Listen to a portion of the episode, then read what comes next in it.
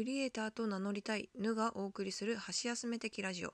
ごく普通の一般人であるヌが自分が自分であることを表現したいと思い立ち始まったこの配信。有益な情報はあるのかないのか答えはあなたの中に。耳にはイヤホン片手にドリンクでも持ちながら箸休め的にゆるーく聞いてもらえると嬉しいです。2022年11月6日日曜日。こんばんはぬです。まずあの11月4日にですねお便りをいただいておりましたのでそのお礼を申し上げたいと思います。あのラジオトーク初心者なのでもしあの自分の行動が NG でしたらご指摘いただけたら幸いなんですが、えー、夢の鶏さんから「えー、ぬの配信に対して初めてのお便りをいただきました。ありがとうございます。あのー、ねお便りこういう制度なんだっていう。あれお便りって皆さんから見えないんですよね。そう私しか多分見えないんですよね。でちょっと内容読み上げていいものなのか読み上げないものなのかわからないのでちょっとあの要約してふわっとお話だけさせていただきたいと思います。えー、内容としましてはあの音声コンテンツの良さに対する共感ですね。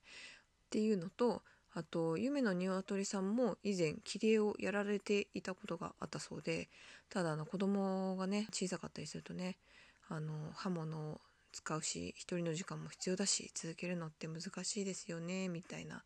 お話ですね。あと私への、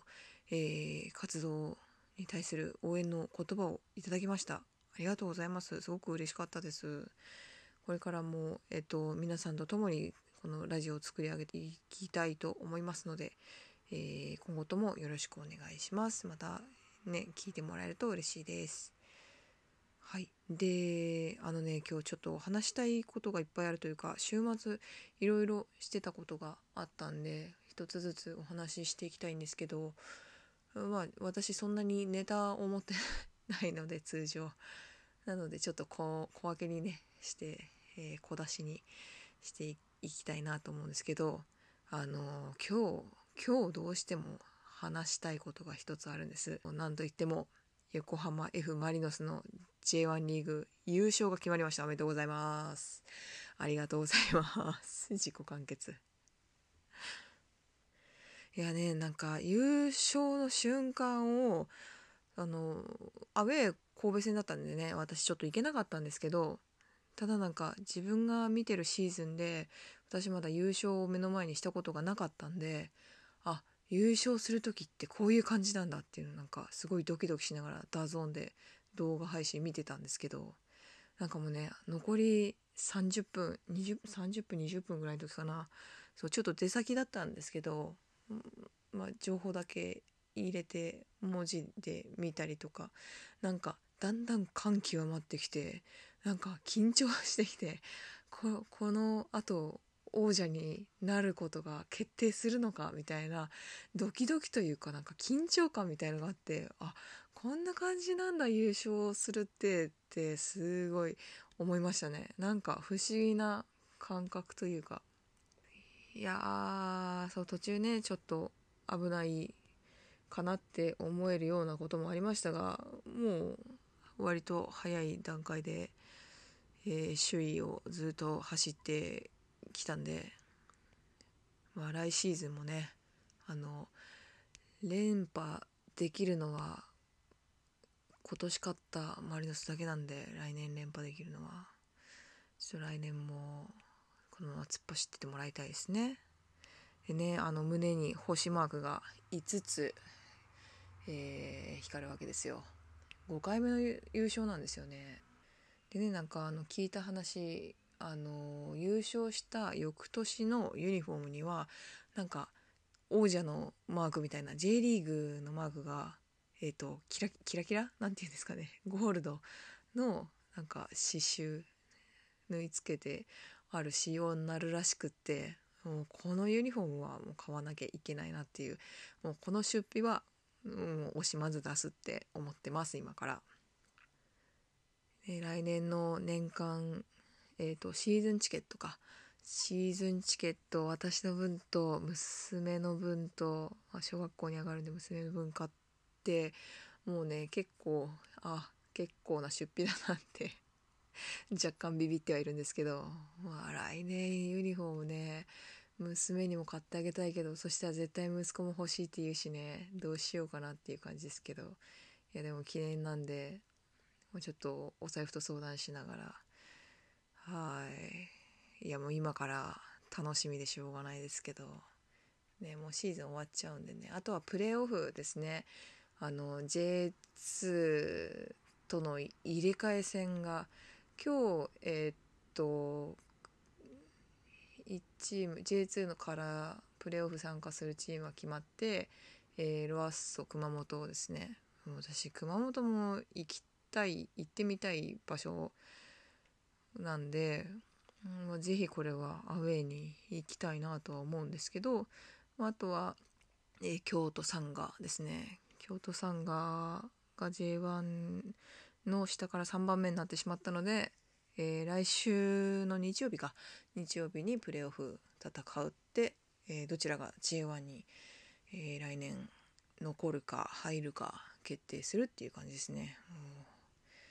ドキドキドキドキいや他人事ではあるんですけどちょっと遠征どこに行けるかみたいなワクワクが、あの J リーグのねサポーターさんはあると思うんですけどそんな感じですね。でね家族旅行っていうのもね新幹線とか飛行機とか乗って出かけるようなことしたことないんでそう。だからちょっといろんなとこね行けたらいいなって思ってます。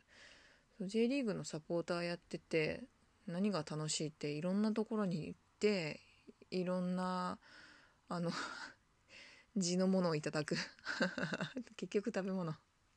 そう美味しいもの食べて美味しいお酒飲んでみたいなのが一番好きなんですけど、まあ、あとはねテーマパークだったりも各地にありますので、まあ、いろんなところ行ってその土地の良さっていうのをこう実感できたらいいなっていうのが、まあ、J リーグサポーターさんのあの楽しみの一つでもあるかなと思いますね。私はそういう楽しみ方してますね。はい。であともう一つだけちょっと軽くお話ししますと、えー、先週の何曜日だったかなあの切り絵をねもう一枚切りましてえー、あのこの配信のジャケットに使ってるんですけどもともとはねこのこれ写真を元にしたんですけどこれ娘と息子なんですよモデルが。でもう数年前なんですけど子供の誕生日と、まあ、七五三もえー、写真撮ってなかったからまあそれも兼ねてちょっと一回家族3人である姿をあの記録に残しておきたいなと思って写真写真館っていうとちょっと違うのかな。クッポグラフィーさんっていうねあのー、インスタグラムで知ったんですけどまあ、つながりのある方がそこでお写真撮られててでそこのお写真見るともうどの写真もすごく素敵でそのさまざまな被写体の方々がすごく自分らしさが出てるようなそう受け取れるような素敵な写真をたくさん撮られてるところなんだなと思って。でそこに行って撮った写真を、えー、元にまあ今更っちゃ今更なんですけど古い写真を元に切り絵をさせてもらいました。やっぱねいい写真って切りたくなるんですよね。私は。そう。なんか窓際にこう背を持たれてるような写真、うん、だったんでで綺麗にしちゃったんで窓どうしようかなと思ったんですけどもう全部白抜きにしちゃったんですよね。でこれの背景になんか絵描いても面白いかなとか思って。うんだからまだこの切り絵も作品としては未完成のつもりではあるんですけど。今後どういう風にしていくかはこれからまた楽しみながら考えていきたいと思います。はい。その切り絵もね、あの、インスタグラムの方に載っけてますので、よかったら見ていただけたら嬉しいです。はい、週末の話はね、また明日以降にお話を、えー、他の続きのお話をさせていただこうかと思います。では今日はこの辺で終わりにさせていただきます。ここまで聞いてくださいましてありがとうございました。ではまた次回よろしくお願いします。